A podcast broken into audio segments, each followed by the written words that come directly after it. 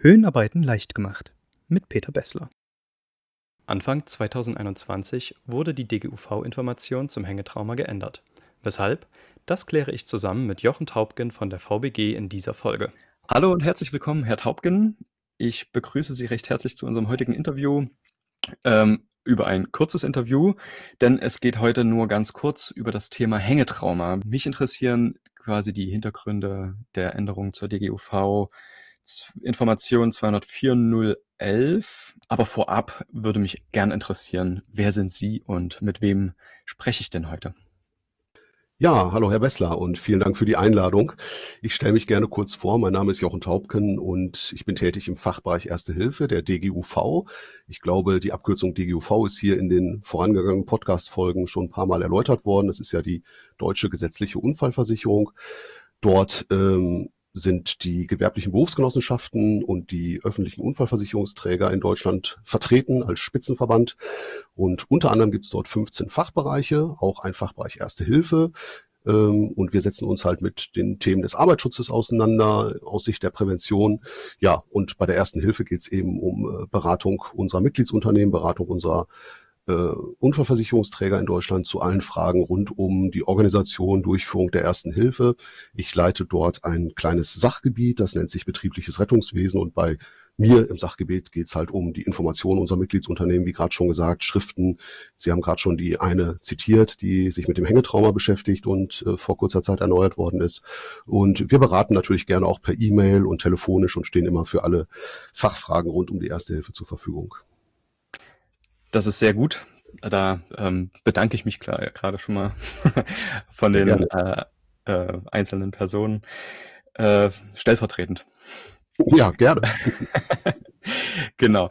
Wir wollen ja aber ähm, genau Sie auch entlasten, nicht, dass Sie, wenn es viele einzelne Anrufe erhalten und äh, zu mhm. allen Fragen individuell antworten müssen. Deswegen mhm. ähm, mache ich ja den Podcast auch.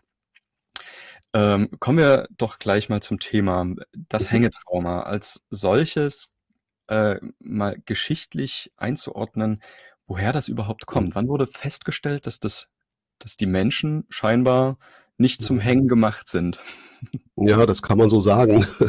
Also nach meiner Recherche, es ist natürlich lang vor unserer Zeit gewesen, ähm, war das so vor 50 bis 55 Jahren tatsächlich, Ende der 60er, Anfang der 70er Jahre, als es ähm, die ersten Berichte sozusagen schon gab. Ähm, und da hat zum Beispiel ein äh, französischer äh, Forscher festgestellt, dass äh, Höhlenforscher, die eben natürlich auch naturgemäß in der Höhle hin und her klettern müssen, ähm, Unfälle erleiden, bei denen sie in abstürzen und dann aufgefangen werden, im Ansailgurt hängen und eben äh, verstorben sind, obwohl die eigentlichen Verletzungen ähm, gar nicht zum Tod hätten führen müssen.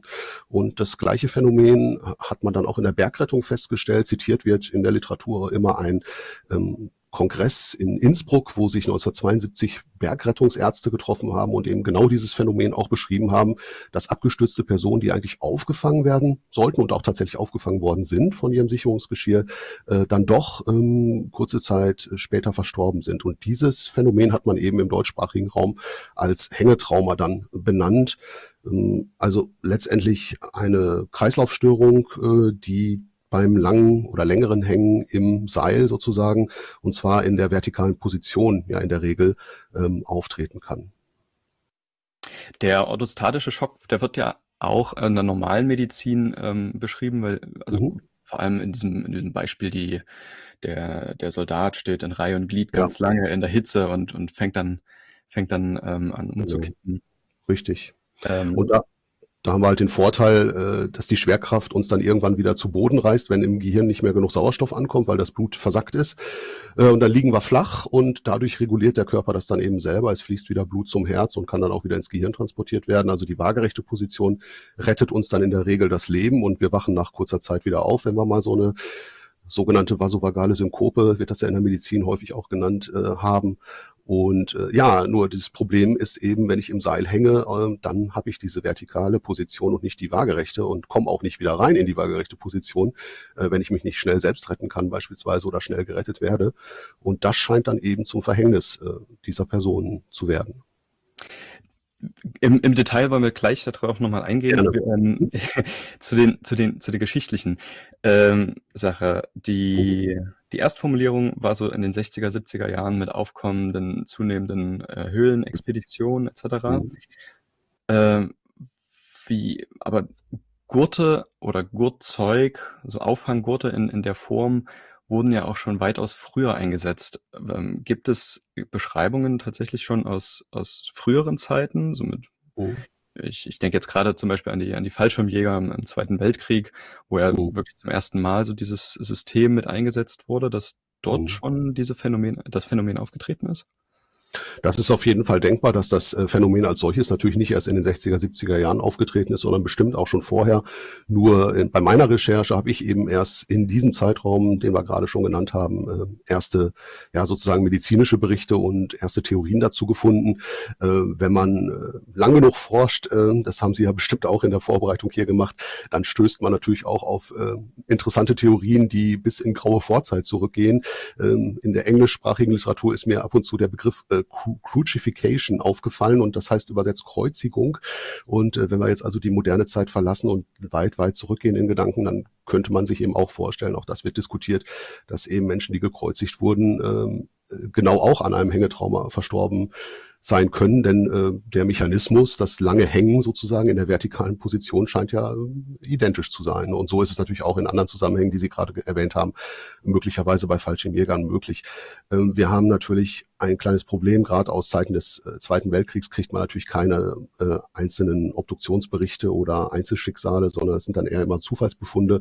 Das heißt, da gibt's nach meinen Recherchen eben wenig Literatur, aber es deutet darauf hin, dass es dieses Hängetrauma natürlich auch schon vorher gab, selbstverständlich. Lustigerweise bin ich tatsächlich über einen Artikel gestoßen, der sich oh. mit dem ähm, Hängetrauma von Jesus auseinandersetzt oder zumindest mit der Theorie, dass äh, äh, ja. dieser gelesen habe ich auch. Das ist äh, genau. ja eine, eine Anekdote am Rand. ähm, Sozusagen. Genau, aber wir werden wir werden ja nicht mehr gekreuzigt und ähm, oh. ja, normalerweise, also ich spreche ja immer aus der Perspektive des, des, des Höhenarbeiters, der Höhenarbeiterin. Ja. Und für uns haben halt Gurte, Auffanggurte ähm, einfach die, die Kernrelevanz, weil wir das nun tragen Richtig. müssen. So ist es. Ähm, versuchen wir doch mal, oder können Sie uns vielleicht mal kurz grundlegend darstellen, was das Hängetrauma mit uns macht, wenn wir Auffanggurte tragen. Also was ist oh. das überhaupt? Ja, gerne. Ich kann es versuchen, denn auch da gibt es natürlich zahlreiche Literatur und auch unterschiedliche Theorien. Aber durchgesetzt hat sich glaube ich, inzwischen, das kann man so sagen, die Meinung, ähm, dass vor allen Dingen der Blutfluss eine entscheidende Rolle spielt. Und, das kann jeder, glaube ich, gut nachvollziehen, wenn ich in der vertikalen Position hänge. Äh, dann schlägt die Schwerkraft äh, früher oder später unmittelbar zu und das Blut fließt nach unten. Äh, und das sind in der Regel die Beine. Und wenn man mal überlegt, wie viel Blut darin sozusagen versacken kann, dann spricht die Literatur schon so von ungefähr 20 Prozent der Blutmenge, die dort sozusagen erstmal für den Kreislauf verloren gehen kann.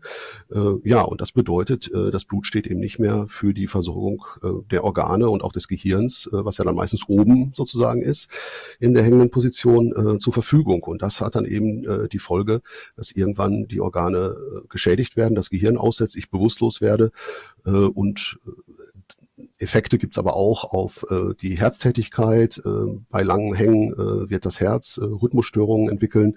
Ähm, und neben all diesen Effekten, die für sich schon zum Tode führen können, kann ich natürlich auch noch weitere Verletzungen haben. Ich kann auch irgendwo gegengeprallt sein, ich kann eben bewusstlos sein, äh, mein Kopf kann abknicken, wenn ich den nicht mehr kontrollieren kann. Ich habe dann vielleicht eine Verlegung der Atemwege, wie man es auch im Erste-Hilfe-Kurs ähm, häufig hört, dass eben der Kopf falsch liegt, der Zungengrund die Atemwege verschließen kann. Also alles das sind Mechanismen, die letztendlich äh, direkt oder indirekt dann zum Tode führen können und eben das lange bewegungslose Hängen so gefährlich machen.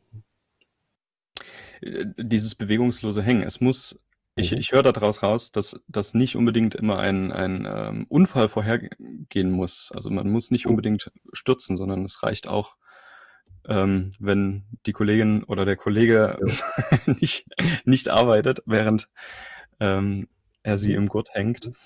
Ähm, wie stark ist dieses oder wie, wie groß ist die Relevanz für die Höhenarbeitenden?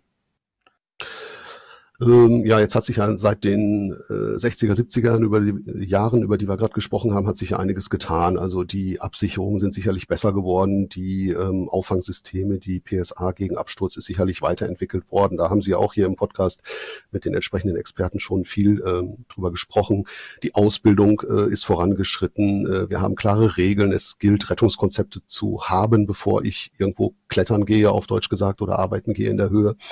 Und ähm, alles das führt natürlich ähm, erwartungsgemäß dazu, dass das Hängetrauma äh, selten geworden ist. Und das äh, freut mich natürlich erstmal, dass wir eigentlich über ein total seltenes Phänomen sprechen. Ähm, die Relevanz ist natürlich trotzdem da, denn wir müssen uns immer vor Augen halten, selbst wenn ich eben gesichert bin, selbst wenn ich eine gute PSA gegen Absturz habe, äh, ich sage es jetzt mal auf die ganz brutale Art, kann mich genau diese PSA auch hinterher umbringen, wenn ich äh, eben nicht gerettet werde. Und deshalb hat das natürlich eine Relevanz, weil wir eben über ein lebensbedrohliches Phänomen sprechen. Und ich kann mich eben auch auf äh, gute PSA und so weiter, äh, gute Absicherung, äh, die ich hoffentlich habe, kann ich mich eben nicht hundertprozentig verlassen.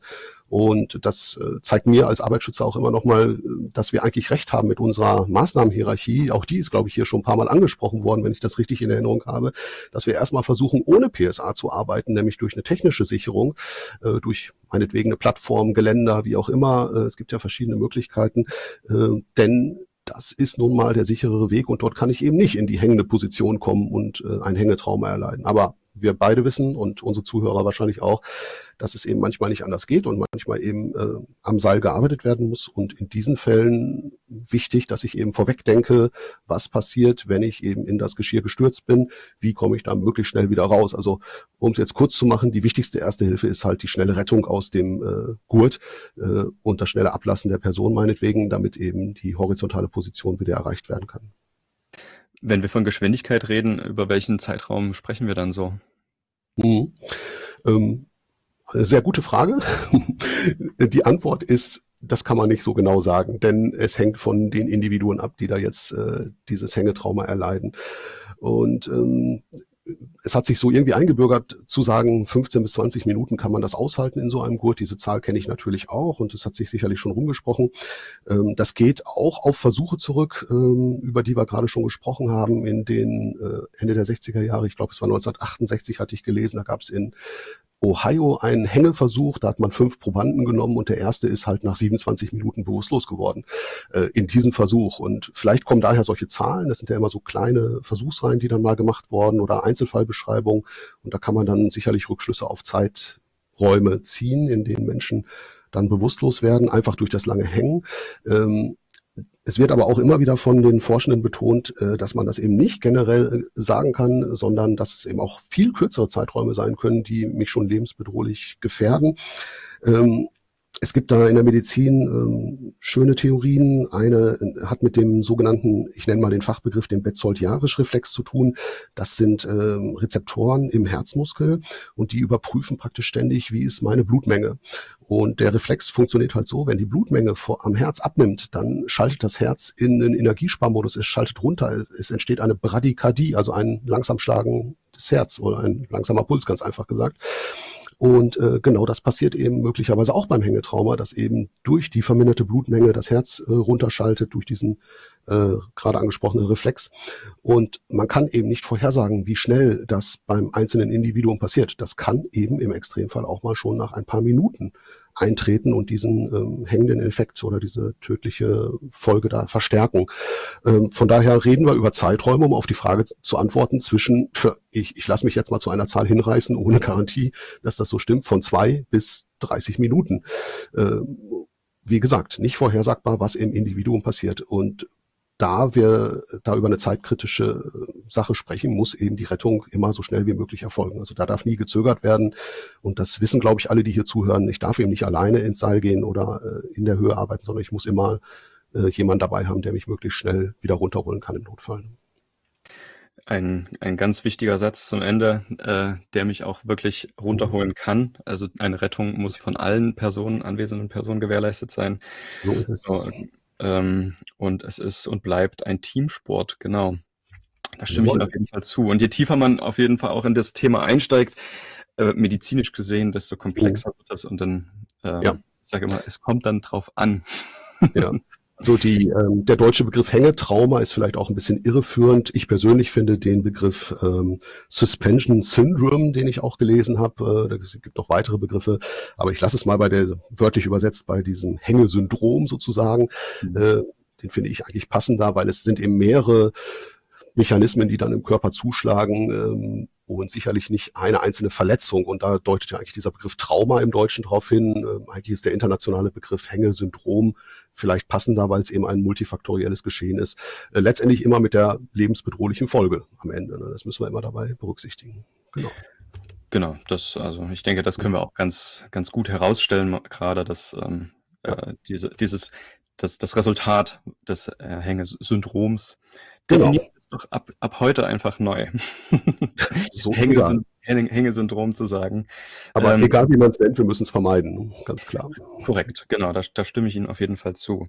Mhm. Wir haben uns jetzt quasi darüber unterhalten, äh, was es überhaupt ist, wie, wie das ganze Spektrum der kleinen einzelnen Stellschrauben im Körper funktioniert, dass es unter Umständen ähm, zu einer Ohnmacht kommen kann oder äh, ja, allgemein. Wir sind einfach in dem Hängesyndrom gefangen können eine Person herausretten, ähm, erfolgreich, mhm. und sind jetzt wieder am Boden. Das ist jetzt auch eigentlich schon wieder der Kern unseres Themas heute, ja. die Lagerung. Mhm. Welche, welche Änderungen hatten Sie jetzt vorgenommen letztes Jahr? Mhm. Was war das Grundlegendste?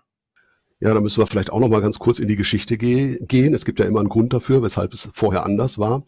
Und ähm, ja, vor 50 Jahren ähm, ist halt genau über diese Frage auch schon diskutiert worden.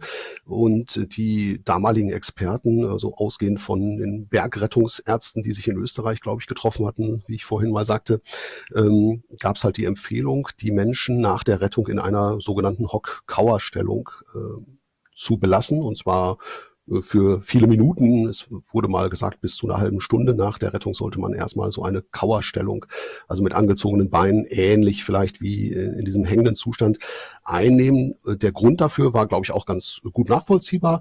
Äh, es sollte eben vermieden werden, dass plötzlich eine große Blutmenge, die jetzt eben in den, in den Beinen, in den Venen geblieben war während des Hängens, ähm, plötzlich und äh, massiv eben ähm, zum Herz zurückfließt und äh, eben das, das rechte Ventrikel, also die rechte Herzkammer überfordert. Das äh, war so ähm, die, die Hypothese, dass das eben nicht passieren sollte, so dass das Herz dann nicht irgendwie seine Arbeit plötzlich einstellt oder Schaden nimmt.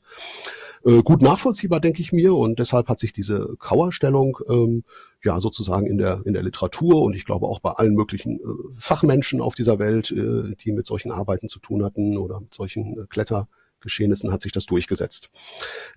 Letztendlich ist dann durch ja, den Fortgang der, der Forschung äh, herausgekommen, dass diese Hockauer-Stellung eigentlich keine Vorteile bringt, äh, sondern im Gegenteil äh, die Ursache all dieser medizinischen Mechanismen, die wir gerade so ganz kurz angerissen haben, ist eigentlich immer dieses venöse äh, Pooling. Das ist der Fachbegriff dafür, dass das Blut eben unten bleibt und eben nicht hochgepumpt werden kann, die Muskelpumpe nicht funktioniert und so weiter, also die Blutmenge nicht zur Verfügung steht.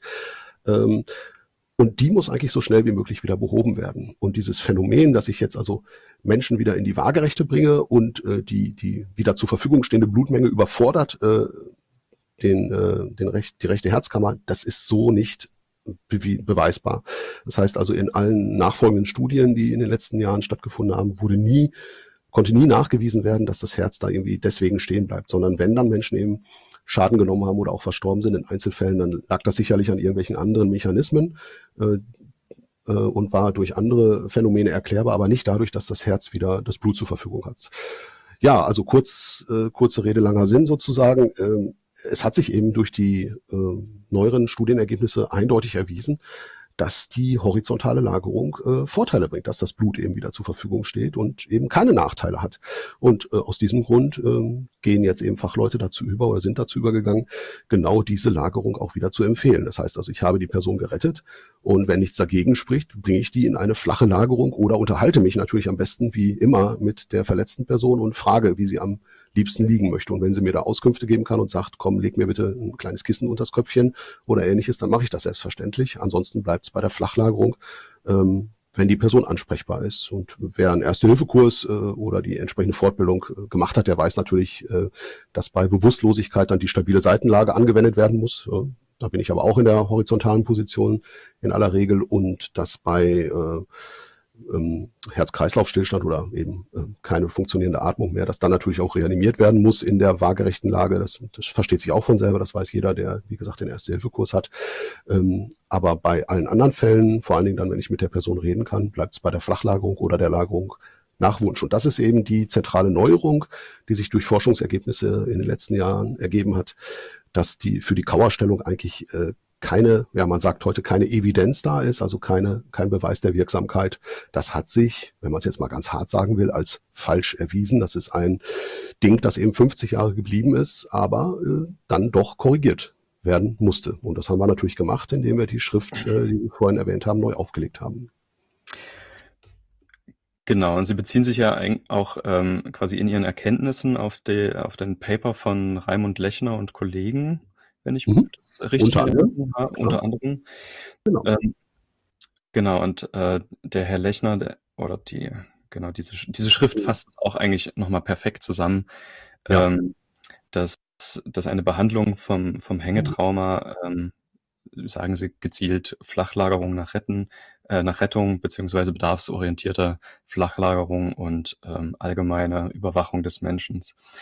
So ist Wie, es. Das ist eine, eine von vielen Schriften, die das praktisch zusammenfasst, aber man findet es auch genauso ja, bei anderen Autoren. Ja. Genau, richtig. Tatsächlich, tatsächlich um die 2000, ab, der, ab den 2000er Jahren ähm, nimmt die Schriftmenge auch zu ja.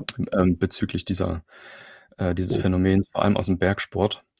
Mhm. Ähm, Vielleicht können Sie uns mal ein paar Hintergründe geben. Wie laufen solche, solche Neuerungsprozesse bei der BG ab? Was, was war dann Ihre mhm. initiale Erkenntnis oder warum mhm. haben Sie das dann gemacht? Jetzt erst. Ja.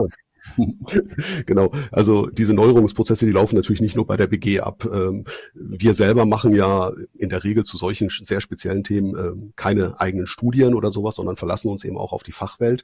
Ähm, das ist auch völlig in Ordnung so, denn äh, wir versuchen eben die äh, wissenschaftlichen Erkenntnisse sozusagen zu nutzen und für unsere Mitgliedsunternehmen und alle, die mit solchen Tätigkeiten dann zu tun haben, natürlich nutzbar zu machen, aufzubereiten, äh, in vernünftige Informationen zu packen und das dann als Empfehlung in diesem Fall auch herauszugeben.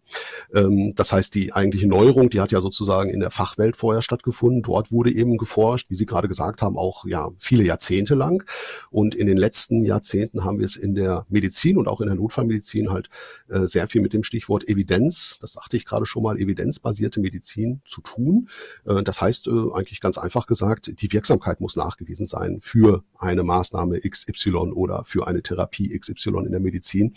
Ähm, und dann wird sie eben auch allgemein als äh, ja, mehr oder weniger verbindlich ähm, angesehen und sollte dann eben auch als Empfehlung äh, rausgegeben und angewendet werden.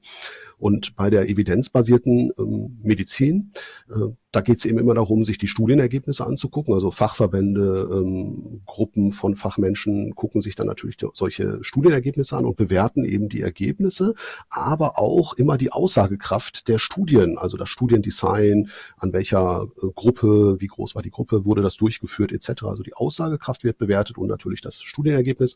Und da gibt es verschiedene Klassifikationen, äh, die man dann mit einem Zahlensystem letztendlich äh, kennzeichnet und daraus leitet man dann eben auch die Aussagekraft und die, die Wichtigkeit solcher Informationen, solcher Studienergebnisse ab. Und jetzt haben wir natürlich hier ein, ein Phänomen, das Hängetrauma, wie gesagt, das recht selten ist. Und diese Seltenheit ist ja sozusagen äh, die Schwierigkeit hier, denn wir haben es ja meistens mit Einzelfallberichten zu tun. Also wir haben hier keine groß angelegte Studie. Ähm, ähm, ich spinne jetzt mal ein bisschen rum, ähm, wo wir sagen, wir schicken jetzt tausend äh, Probanden auf den Antennenmast und dann lasst ihr euch mal da hängen und wir gucken mal, wer bewusstlos wird. Und dann äh, bekommen die einen die Kauerstellung und die anderen bekommen die Flachlagung. Das kann man aus ethischen Gründen natürlich nicht machen, solche Experimente. Äh, und deshalb haben wir es hier eben mit Studien zu tun, die immer nur kleine Fallgruppen betrachten. Manchmal sind es Einzelfälle von ein, zwei Personen, manchmal sind fünf Probanden, manchmal sind 20 Probanden, die, die man zu irgendwelchen Testzwecken herangezogen hat. Das heißt, die Aussagekraft dieser einzelnen Studien ist nicht besonders hoch, weil es eben keine ähm, ja, in der Fachwelt sagt man dann eben randomisierten Kontrollstudien sind, die, wo ich alles äh, genau festlege und eine, äh, eine Testgruppe habe und eine äh, Vergleichsgruppe sozusagen, das, das geht hier eben nicht, sondern es sind eben diese Einzelfallgeschichten oder kleine Forschungsergebnisse und dann dauert das eben länger, bis sich in der forschenden Fachwelt auch die Meinung ändert, äh, weil wir eben nicht so 100% belastbare Ergebnisse durch einzelne kleine Studien haben. Ja. Also Ähm, das sorgt eben dafür, dass das eben ja meinetwegen 10, 15 Jahre gedauert hat, bis sozusagen der Umschwung stattfand von der alten Kauerstellung, äh, die sich lange, lange Zeit gehalten hat, bis zu der neuen Flachlagerung. Und wir als BG beobachten sowas natürlich. Wir sprechen mit äh, Fachmenschen darüber. Äh, bevor wir die Schrift äh, geändert haben, bin ich oder sind wir da natürlich auch äh, von Fachverbänden immer schon darauf aufmerksam gemacht worden. Leute, da gibt's was Neues, guckt euch das an. Und dann läuft natürlich hinter den Kulissen eben auch bei uns genauso ein, ein Prozess ab, dass wir unsere Fachleute, unsere Fachgremien, die eben in beispielsweise so einem Fachbereich Erste Hilfe dann tätig sind, zusammentrommeln. Das sind eben äh, Fachgremien, die aus ganz verschiedenen Präventionsfachleuten bestehen. Da sind auch viele Ärzte, Betriebsärzte, Arbeitsmediziner und Arbeitsmedizinerinnen drin, genauso aber auch Anwender aus der Industrie, ähm, verschiedene Institutionen, die äh, bei uns eine Rolle spielen. Und die werden dann natürlich äh, sich regelmäßig eben auch zusammensetzen und setzen sich regelmäßig zusammen und dort werden dann solche Forschungsergebnisse besprochen. Und wenn wir eben dann der Meinung sind, jetzt ist so eine, ein, ein Punkt erreicht, wo das für unsere Mitgliedsunternehmen äh, deutlich empfehlbar ist und wir eben auch sozusagen nachweisen können, dass es dort eine Verbesserung gegenüber dem alten System oder der alten Maßnahme in diesem Fall gibt, dann nehmen wir das natürlich äh, dankens, dankenswerterweise auf und sagen, jawohl, das ist jetzt der neue Standard und wir empfehlen das unserem Mitgliedsunternehmen und unseren äh, Verbänden sozusagen als neue Leitlinie. Ja, aber wir stützen uns natürlich auf die jahrelange Forschungsarbeit, die andere gemacht haben und gucken eben genau, wann setzt sich dann sowas durch ist halt äh, in dem, in, mit diesem Prozess einfach nicht so dynamisch und, richtig, äh, richtig. und flexibel, aber dadurch ähm, ja, genau, evidenzbasiert. Genau. Und es ist ja auch gut, dass wir nur immer so Einzelfallberichte haben und dass so ein Hängetrauma eben nicht jeden Tag auftritt. Und äh, auch wir als äh, Unfallversicherungsträger können nicht genau sagen, wie viel Hängetraumata es in Deutschland äh, jedes Jahr gibt, weil es da einfach keine Statistik drüber gibt, weil es eben doch so selten ist und eben ein, ein ja, ein, äh, wie sagt man, ein Verletzungsmuster ist, was äh, unter ferner Liefen äh, und vor allen Dingen versteckt in den Unfallanzeigen auftaucht. Das heißt, wir bekommen eine Unfallanzeige, da steht drin, jemand ist abgestürzt. Ja, tragisch genug. Äh, aber da steht natürlich nicht drin, Achtung, liebe BG, hier könnte ein Hängetrauma vorliegen. Das erfahren wir ja gar nicht. Ja? Und deshalb stützen wir uns natürlich oder müssen wir uns zwangsläufig auf Einzelfallberichte, auf einzelne Studien stützen. Die große Zahl, äh, wie bei anderen Unfallarten oder so, äh, wo man dann sofort eingreifen kann und intervenieren kann und sagen kann, oh, da müssen wir jetzt aber sofort eine Kampagne machen und Vorschriften ändern. Ja, das haben wir hier natürlich nicht, weil es eher ein seltenes Phänomen ist und hoffentlich auch ein sehr seltenes Phänomen bleibt. Absolut, absolut.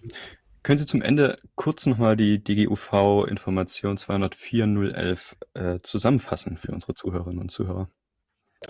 Äh, das kann ich gerne versuchen. Ähm, die Zusammenfassung für den Ersthelfenden befindet sich ja äh, etwas weiter hinten in der Information auf einer Seite, wo im Prinzip die Flachlagerung dann das ganz normale Schema, wie man es im Erste-Hilfe-Kurs äh, gelernt hat, äh, zusammengefasst ist. Das heißt, man kann auch einfach sagen, äh, liebe, liebe Ersthelfende, macht das so, wie ihr es im Erste-Hilfe-Kurs gelernt habt, äh, kümmert euch um den Verletzten so, als hätte er irgendeine andere Verletzung, so als würdet ihr jemanden auf der Straße finden. Da kann man also nichts mehr falsch machen. Äh, letztendlich kann man es auch einfach positiv beschreiben. Es ist einfacher geworden. Ich muss nicht mehr an irgendwelche Spezialmaßnahmen denken, sondern kann mich wie immer um den Betroffenen kümmern. Und in der Informationsschrift sind dann natürlich auch noch weitergehende Hinweise für Rettungspersonal, für den Notarzt etc. enthalten. Die haben wir dort auch abgedruckt, aber das richtet sich dann eben sozusagen an Fachmenschen, die die weitere Versorgung übernehmen. Also in den ersten Minuten ist immer wichtig Rettung aus dem Seil, Punkt eins, und dann eben Lagerung nach Wunsch, wenn nichts weiter dagegen spricht, die Flachlagerung. Vielen Dank.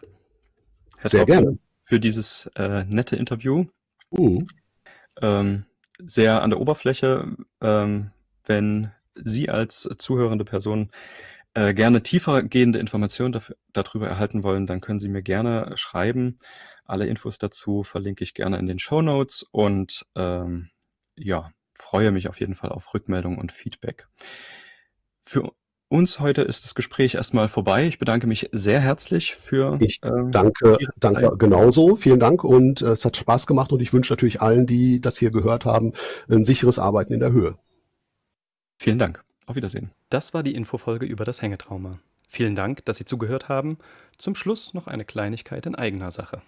Wenn Ihnen dieser Podcast gefällt, dann würde ich mich sehr über eine kleine Spende freuen. Denn diese Arbeit findet nebenher statt und wenn dabei der Kaffee kostenlos ist, macht es umso mehr Spaß. Unter www.einfachhöhenarbeiten.de finden Sie ganz leicht einen Link zu meinem PayPal-Spendenkonto. oder direkt unter paypal.me slash leichtgemacht. Ich bedanke mich recht herzlich fürs Zuhören. Bis bald bei Höhnerweiden Leichtgemacht.